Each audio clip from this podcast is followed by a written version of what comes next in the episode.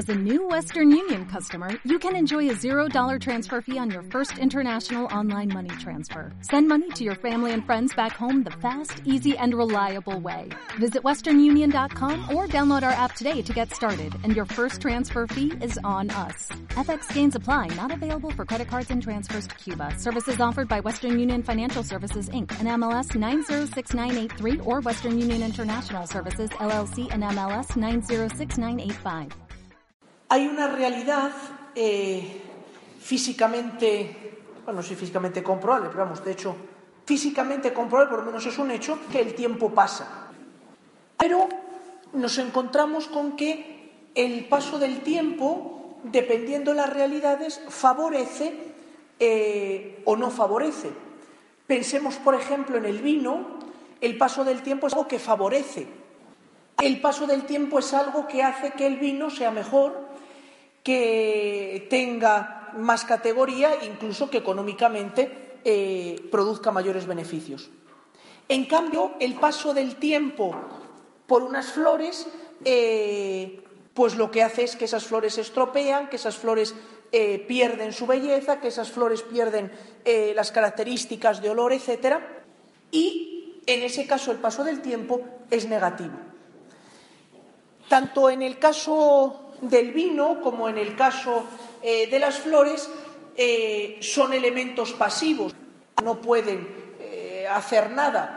las flores simplemente, en cierto modo, observan de una manera inerte el paso del tiempo, se van estropeando y el vino pues simplemente se deja mejorar, pero no, no puede hacer nada. En cambio, los hombres, a los que también nos afecta el paso del tiempo, Sí que podemos gestionar los frutos que ese paso del tiempo eh, hagan en, nosotros. Primera idea. Segunda idea, y después todo tiene un nexo común. Pensad cada uno en lo que en la materia que le guste, en una película, en una novela. Si nos damos cuenta, en el fondo lo que distingue cada película son sus géneros, porque en el fondo la historia siempre es la misma. Si te gusta eh, la temática eh, negra, policíaca, ¿en qué consiste la novela o la película? En que hay uno o varios asesinatos, en que hay uno malo, en el que hay uno bueno, el bueno acaba descubriendo el malo y el, cabo, y el malo acaba muriendo. luego adórnalo como quieras, pero es eso. Si te gustan las románticas, pues hombre guapo con mujer guapa, mujer guapa que se resiste, hombre guapo que insiste, después eh, ella dice que sí, entonces él dice que no, y al final pues se casan y comen perdices. En las películas mucho más eh, vastas eh, de, acción, ¿en qué consiste? Simplemente en dar golpes. Entonces, bueno, pues eso, mucha sangre, muchos golpes, etcétera. Pero en el fondo siempre es el mismo patrón en cambio, somos capaces de ver muchísimas películas porque, aun cuando siempre es lo mismo, lo que distingue eh, una novela, una película de la otra, son pequeños detalles que hacen que efectivamente, aun cuando eh, el cañamazo es el mismo sobre el que se construye la historia, pero ni el decorado, ni el paisaje, ni los personajes, etcétera, aun cuando son eh, exactamente lo mismo. Pensad, por ejemplo, imagino sobre todo los varones, también las mujeres, pero sobre todo los varones, eh, lo que es un partido de fútbol. O sea, es siempre exactamente lo mismo. 11 contra 11, que sí, sí, son siempre lo mismo, con unos colores u otros, y tienen que meter eh, la bola entre tres palos. Pero siempre es siempre lo mismo. Lo que pasa es que, o sea, ¿qué es lo que hace un partido distinto del otro? Las jugadas, el, eh, afecto que uno tenga hacia un, hacia un equipo o hacia otro efecto positivo o negativo, porque aunque no juegue tu equipo, si el que juega es el que odias con todas tus fuerzas, pues entonces te vas con el otro, aunque sea un país contrario, etcétera, porque es lo que, eh, lo que te gusta, ¿no? Y, pero en el fondo, o sea, es lo mismo, pero somos capaces de ver un partido tras otro porque descubrimos que en medio de lo que siempre se repite, que es un grupo de hombres pasándose el balón eh, de una manera ininterrumpida, hay algo más. Tercera idea. Mirad por un momento la vida a vuestro alrededor. Es verdad que la realidad es testaruda y por tanto se impone, o sea, podemos nosotros pensar que vivimos en otro mundo, pero vivimos en el mundo que nos, ha tocado vivir y en el que, Dios nos, nos ha puesto. Si hacemos un breve análisis de la sociedad en la que nos encontramos, es una sociedad que está, me parece, eh, profundamente marcada por la prisa, por la rapidez, por la inmediatez. Pensad cómo todas las eh, el crecimiento de redes sociales, de comunicación, etcétera, eh, va por, por, lo inmediato. Cuanto más mejor, todo el tema, por ejemplo, de en su momento, ¿no? de las fibras ópticas, etcétera, ¿no? es decir, que lo queremos todo inmediatamente. Una sociedad me parece también muy marcada eh, por lo económico, por el rendimiento económico. A mí me sorprende mucho el porcentaje tan alto de eh, chicos y chicas que eligen su carrera por lo que vayan a ganar, incluso en detrimento de lo que le gusta o lo que se le da bien, pero eh, dependiendo las salidas que tenga y el dinero que vaya a ganar, y eh, el año pasado, en la estadística que se, elabora después de la selectividad, había crecido mucho respecto a años anteriores eh, los chavales que eligen la carrera por una cuestión eh, económica. Por supuesto, la economía es un dato de sociedad, pero no puede ser el dato, ¿no? O sea que simplemente como dato sociológico, no, no, me meto yo en ese campo que ni me compete ni entiendo, pero si estudiamos los discursos eh, políticos de cara a una campaña electoral, el, no sé, 60, más del 50%, el 60, 65, 70% de las intervenciones van por lo económico, ¿no? Y la manera en la que se analiza la sociedad y usted voteme es porque yo le voy a arreglar una cuestión económica. Mm, o sea, es verdad que es un dato, pero no puede ser. Pero es verdad que estamos en una sociedad muy polarizada por lo, por lo económico. Y me parece que también, fruto de esa prisa o de ese, eh, de ese estrés, de esa inmediatez, de esa rapidez, quizá también algo influido por lo, eh, por lo económico, me parece que estamos convirtiéndonos en una sociedad un poco incapacitada para disfrutar, porque siempre estamos pendientes eh, de lo que va a llegar.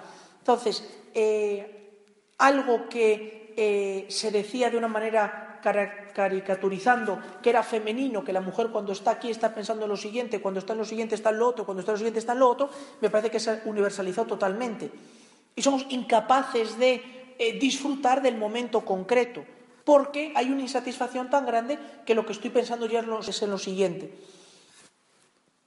Con esas tres ideas, eh, el paso del tiempo sobre eh, elementos inertes como las flores y el vino, dependiendo, en un caso es negativo, en otro es positivo, el tema de la novela, la película, un partido de fútbol, donde lo que lo hace distinto a lo mismo son los detalles.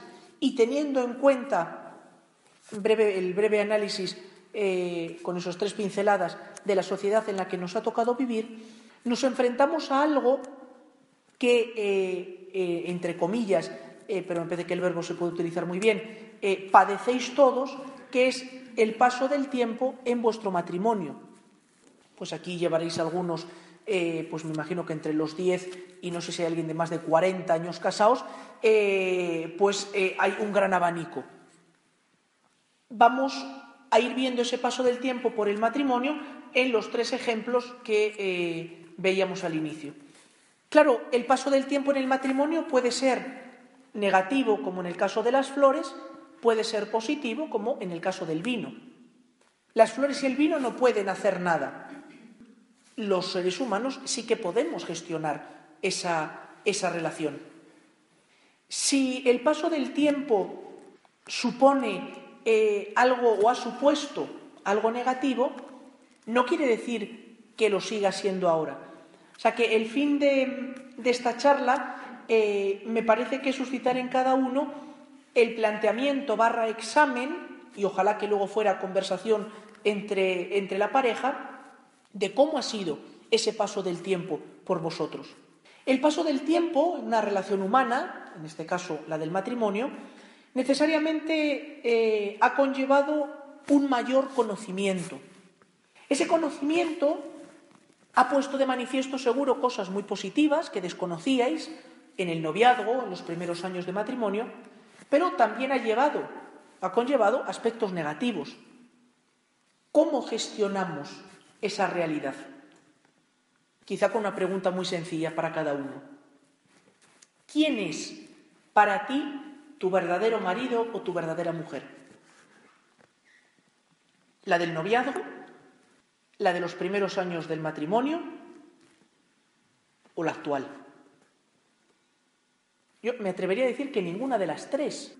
Porque la del noviazgo tenía a veces un punto de idealismo y de falta de, conocimiento. No había un conocimiento tan grande como después se ha demostrado con el paso del tiempo. La de hace unos años, no sería justo decir que ese es el verdadero marido o la verdadera mujer. Porque a lo largo del tiempo habéis pasado por situaciones que han modelado el carácter, que han hecho cambiar prioridades, ha habido discusiones, ha habido enfrentamientos. Y no es justo decir, no, mi marido, mi mujer es la de hace unos años. Pero a lo mejor tampoco es justo decir que es la de ahora. Porque han pasado muchas cosas, porque se han enconado muchas cosas. ¿Quién es entonces mi verdadero, mi verdadero marido, mi verdadera mujer? Pues me parece que tu verdadero marido y tu verdadera mujer es aquel que conociste en el noviazgo, que ha ido luchando a lo largo de estos años y que todavía le queda luchar para ser un marido perfecto o una mujer perfecta. Porque cuando decimos o buscamos quién es mi verdadero marido, mi verdadera mujer, en el fondo lo que estamos haciendo es juzgarle a través de un modelo de marido de mujer ideal que yo tengo en mi cabeza. Y a lo largo del tiempo me voy dando cuenta que mi marido mi mujer se va alejando de ese modelo.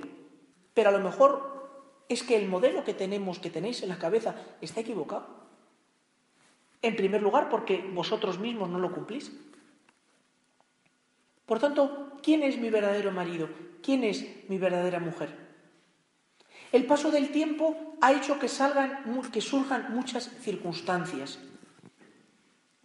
no se trata, me parece que tampoco es bueno, eh, volver al pasado como para, para revolver, pero sí que cada uno tener al menos la conciencia de que ha habido situaciones que nos han distanciado, que ha habido situaciones en las que no lo hemos sabido llevar de la mejor forma y que yo me siento profundamente influenciado hoy a la hora de juzgar a mi marido y a mi mujer por esas circunstancias. Por supuesto que se ha perdonado, por supuesto que se, eh, que se ha eh, que se ha olvidado, pero a veces sigue ahí. Y mm, dicen, no, no es una cosa comprobada científicamente, que según van pasando los años, el varón tiende a convertirse un poco más en egoísta y la mujer en un poco más chinche. Pues yo me imagino que esto no será eh, todo tal. Pero bueno, yo me parece que algo sí que tiene. Porque eh, una expresión eh, muy típica, o sea, yo ya llevo 30, suele ser la mujer, pero llevo, yo ya llevo casada 30 años y a mí la paciencia ya se me acabó, yo ya no aguanto más. Claro, primero, efectivamente, no se trata de aguantar en esta, en esta vida, pero la paciencia es como un, tubo de batería de móvil que se va descargando. No es algo que hemos de estrenar y que hemos de estar cargando continuamente, porque si no, acabamos con una autoimagen de cada uno en la que efectivamente, ¿no? Aquí estoy yo aguantando mientras normalmente él, hagamos unas dos partes, él o ella están yendo, eh, haciendo su vida. Pero dicho esto, también es verdad que muchas veces eh, vivís eh, la vida de pareja de una manera quizá muy individual. Pensad quién es mi verdadero marido, quién es eh, mi verdadera mujer, aceptando cada uno individualmente que hay cosas que me condicionan la mirada de mi marido, la mirada de mi mujer. Segundo paso, con el telón de fondo de esa novela, de esa película, de ese partido de fútbol. Lo que hace distinto, porque el cañamazo es el mismo, son los pequeños detalles. El paso del tiempo trae consigo algo que me parece que es inevitable, que venga, pero sí que es evitable como lo gestiono, que es la monotonía y el aburrimiento. En cualquier experiencia humana, el paso del tiempo nos lleva a, un aburrimiento, porque siempre es lo mismo. Pero quizá ahí es donde radica el problema. ¿Por qué siempre es lo mismo? ¿Por qué tenemos que pactar con que la monotonía o el aburrimiento se apodere de nosotros y acabe convirtiendo lo ordinario en monótono? Que yo haga algo todos los días no es necesariamente un síntoma de monotonía, porque lo puedo hacer nuevo eh, todos los días. Pensad, por ejemplo, en el campo laboral. Tú ves a una persona que lleva X años trabajando y puede suceder que esté asqueado de ese trabajo, que quiera marcharse, y en cambio ves a otro que disfruta muchísimo y lleva 20 años haciendo lo mismo. ¿Dónde está la diferencia? En que uno vive con pasión lo que está haciendo porque le gusta, porque encuentra motivación, porque encuentra incentivos, Mientras que el otro, pues a ver si llega una prejubilación y me largo. Claro, pero es que en el matrimonio no hay prejubilación y por tanto no te largas a ningún sitio. Por tanto, tenemos un pequeño problema, ¿no? Pero es que muchas veces vivimos así la relación familiar. Al principio era la novedad, vino la novedad de los hijos, que eso también tuvo su, eh, su novedad, pero luego ya ABC pero ABC por las dos partes aquí, o sea, no, se trata de, de buscar culpables, sino de profundizar los dos juntos. Porque ya nos hemos acostumbrado, porque ya no luchamos por conquistar al otro. Si os dais cuenta, los que tenéis hijos eh, adolescentes, universitarios, etc., yo la experiencia que tengo es que se quieren las cosas con la ley del mínimo esfuerzo. Entonces, eh, el tiempo dedicado al estudio es, poco a veces y, luego, pues claro, pues los resultados son como son y, entonces quiero grandes viajes pero no quiero trabajar, eh, quiero grandes planes pero no quiero implicarme. Y me parece que en el matrimonio se quieren grandes ideales pero sin implicarse y sin luchar. El paso del tiempo ha generado entre vosotros, a veces incluso abiertamente, porque lo decís, os lo decís interiormente, porque tenéis educación y la otra parte no la audís, claro, pero eh, interiormente sí que os lo decís, o ¿qué me puede aportar? O sea, si es que ya me cansa. Si es que, ¿qué vamos a hacer ya? Si es que ya lo hemos hablado todo. Si es que ya... Claro, ese planteamiento se olvida de algo que es fundamental que aparece al final del libro del Apocalipsis, y si os acordáis, aparecía en la película de la Pasión, aparece en el libro del Apocalipsis en, boca del Señor, yo hago nuevas todas las cosas. Eso sería algo que los matrimonios podéis poneros encima de la, de la cama para nada más levantaros, verlo todos los días. Yo hago nuevas todas las cosas. No se trata de estar haciendo cosas nuevas todos los días sino de hacer lo que hago cada día de una manera nueva.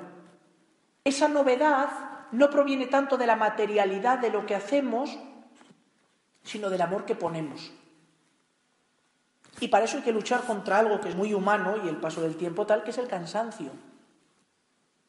O sea, lo que muchas veces hacemos exteriormente no es el problema, porque esa cosa exterior, con un poquito de fuerza de voluntad, eh, lo vencemos. El problema está que es signo de lo que hay dentro. O sea, cuando exteriormente lo que hacemos es tirarnos en el sillón, cuando exteriormente lo que hacemos es dejarnos caer, es que muchas veces en el alma, interiormente, es lo que hacemos. Vivimos tirados. Vivimos como con una sensación de tener que desconectar permanentemente. Lo he repetido muchas veces, pero me parece muy importante. Eh, la batalla que se, vamos, batalla, lo que se está insistiendo, ¿no? En general, mi espacio, mi tiempo, mi... me parece que es destructivo. Pero hay que entenderlo muy bien, claro que hay que tener espacio, hay que tener tiempo, sí, pero, pero ojo, porque muchas veces ese espacio y ese tiempo se convierte en un reducto egoísta eh, del que yo me apropio para no entregarme, para no hacer nuevas las cosas, para no luchar, para no... Y siempre hay tiempo para comenzar de nuevo. Claro, es verdad que cuando uno lleva tiempo sin hacer algo, pues le da una pereza tremenda porque me voy a poner... Quizá aquí habría que hacerse una eh, pregunta así un poco gorda, pero ¿verdaderamente a mí mi matrimonio me merece la pena o no? Porque si me merece la pena, lo lucho absolutamente todo. Y no me importa volver a comenzar, no me importa eh, tomarme de nuevo en serio las cosas. Y posiblemente no se trate de cosas muy serias ni estéis en un momento complejísimo, pero de esa monotonía, de ese aburrimiento,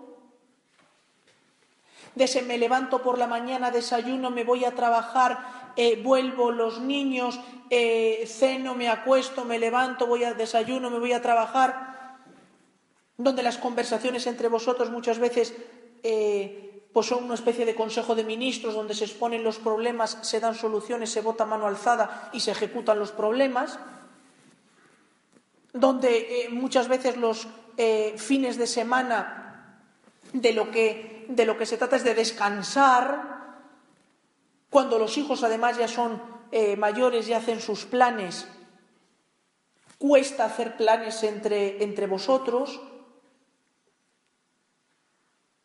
Pensad, última conversación que habéis tenido entre vosotros dos, de qué ha versado, capacidad de comunicación, capacidad de enfado, rapidez en el enfado.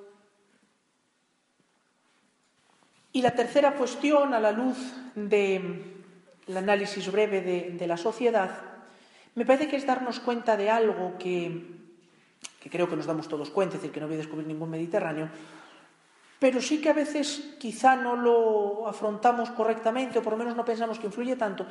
Y es que estamos metidos en esta sociedad de la prisa, en esta eh, sociedad económica, eh, en esta sociedad de la inmediatez. Y nos hemos olvidado de un principio que me parece que en todos los campos humanos, en el matrimonio también, que es fundamental, que es la contemplación. O sea, el saber contemplar, el pararme a contemplar. Fijaos una cosa pequeña y a lo mejor quizá muy tonta, pero bueno, una cosa muy pequeña. Cuando vamos conduciendo, opción A, voy solo, voy conduciendo yo, o sea, soy incapaz de ver la realidad que me rodea, solo soy capaz de ver la torpeza de los que me rodean. ¿No? Pero voy, o sea, totalmente, entonces veo el que se mete, el que no sé qué, el que no sé cuántos, el que, el que no sé qué, la que no sé qué, o sea, todo, lo veo, eh, eh, lo veo absolutamente todo, pero, o sea, puedo recorrer Castilla, o sea, sin darme cuenta de que estoy en Castilla, ¿no? O sea, porque vamos... Opción B, cuando vamos de copiloto, no sé si a vosotros os ha pasado, pero todavía me corrigió don Rafael eh, con razón, porque cuando vas de copiloto tiendes a ir trabajando, entonces, como el otro te va conduciendo, pues tú estás aprovechando para mandar emails, para no sé qué, para preparar una reunión, para hacer no sé qué, para hacer no sé cuántos, o sea, metido en uno. hemos perdido una capacidad de, contemplación. En las calles, por ejemplo, ¿no? El otro día no sé quién me decía, pero no sé si estaba muy científicamente probado, ¿no?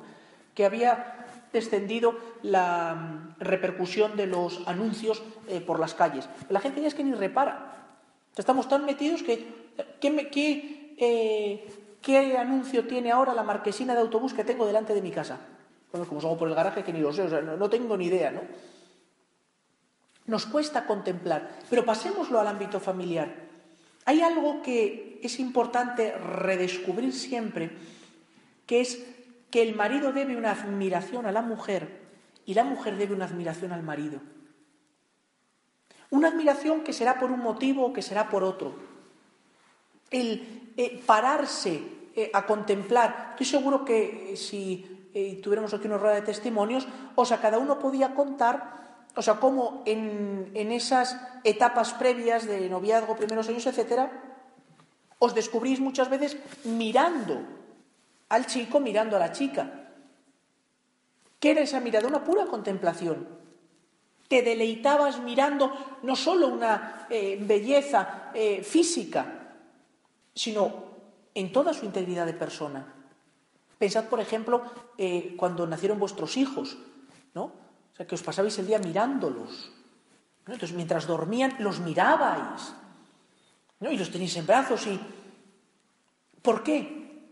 Porque en esa contemplación concretabais también y se ensanchaba vuestra capacidad de amar. Cuando eso se va perdiendo, cuando no os miráis, cuando no os contempláis, estáis poniendo bases para la destrucción de esa relación. La relación, me refiero la destrucción de la relación afectiva también.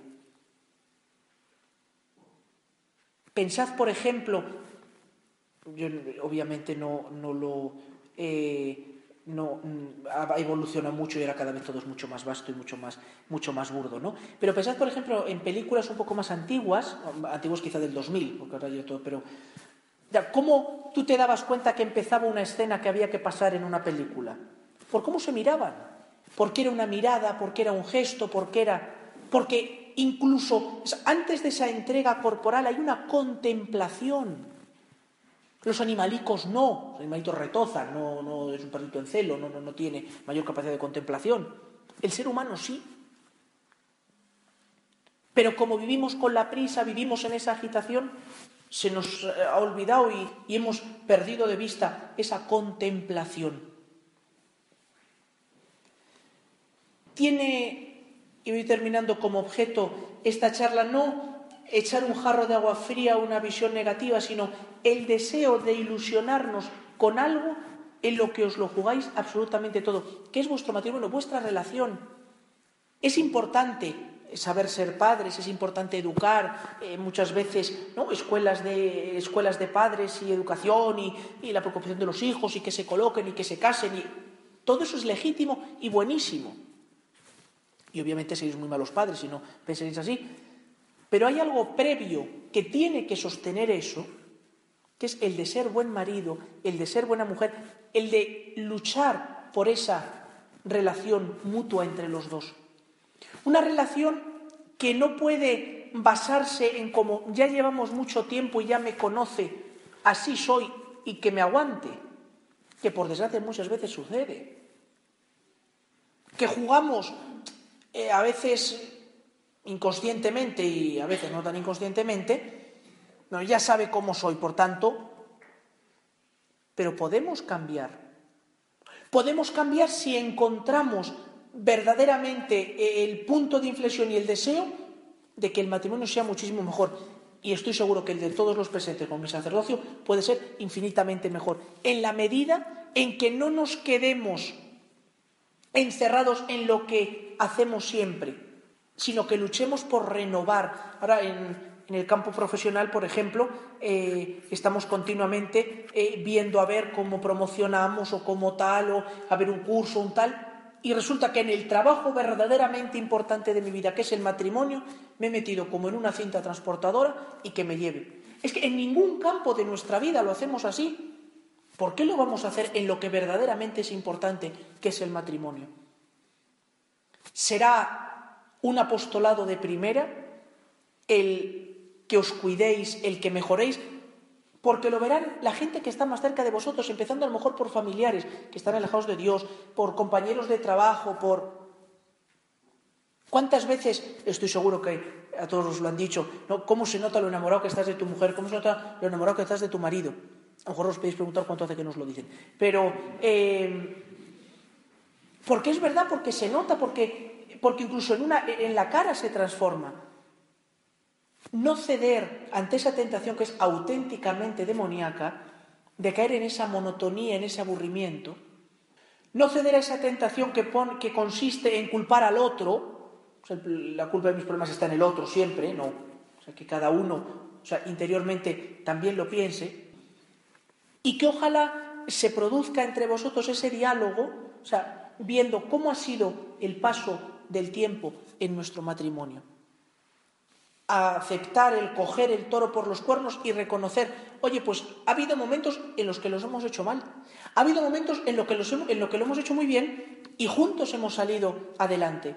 Pero es algo que continuamente tiene que estar eh, despierto en nosotros, porque el peligro de monotonía y el peligro de aburrimiento existe. Y por tanto, o nos tomamos en serio el llevar a la práctica esa frase de hacer nuevas todas las cosas, o si no, pues será un matrimonio del montón. ¿Nos separaremos? No, tampoco, sino que, hay que radicalizar las cosas, de que no, simplemente para no romper el matrimonio. Pero qué pena que sea un matrimonio de cinco cuando podría ser un matrimonio de ocho, un matrimonio de diez, un matrimonio de matrícula. Qué pena si simplemente nos dejamos llevar por esa cinta transportadora, donde, bueno, pues es una relación de cariño, una relación bien, pero una relación donde en el fondo, si somos sinceros, nos damos cuenta que no nos estamos dando del todo. Como vosotros a vuestros hijos, eh, pues os enfadáis y enfrentáis cuando os dais cuenta que pudiendo sacar mucha mejor nota y pudiendo empeñarse más, pues simplemente está estudiando tres días, saca un seis y además luego te lo recochinea, ¿no? Fíjate, por lo que he estudiado bastante bien, ¿no? Pero muchas veces, o sea, con el matrimonio interiormente lo podíamos decir igual, ¿no? Pues, la verdad es que qué bien nos llevamos para lo poquito que estamos haciendo, ¿verdad? La verdad es que usted está, esto está bien. Porque podemos mucho más. Y podemos no solo nosotros, sino que podemos con la gracia de Dios. Cada vez que recibimos la comunión, cada vez que recibís la absolución, cada vez que recibís la gracia de los sacramentos, cada vez que os encontráis con Dios en la oración, estáis recibiendo fuerza para hacer nuevas todas las cosas, no como una obra vuestra. Poniendo a Dios en medio, nunca se puede tirarla, nunca hay derecho a tirar la toalla porque Él es el que está en medio. No, es que usted no conoce a mi marido, no es que usted no conoce a mi mujer. pues a lo mejor el que no conoces a Dios eres tú y su poder. Creo en Dios Padre Todopoderoso. Hasta ahora no hay ninguna nota, excepto en el caso de fulanito, que no tiene poder. Aquí terminó el poder de Dios, ¿no? Y obviamente esta tarea no es una cosa inmediata, o sea que soy consciente que no vais a salir de aquí eh, distintos a como habéis entrado, pero ojalá que con la gracia de Dios que nos ha presidido entre toda esta charla desde el sagrario, sí que toque el corazón como punto de inicio para al menos que cada uno lo piense y diga, efectivamente, a lo mejor hay otro modo distinto, en el que, insisto, no hay culpabilidad, sino el deseo de vivir a tope aquello que os prometisteis delante de Dios y en lo que Dios se comprometió. Y es que el matrimonio no solo era un camino humano, sino un camino de felicidad terrena de santidad terrena que conllevaba la felicidad eterna con la santidad del cielo.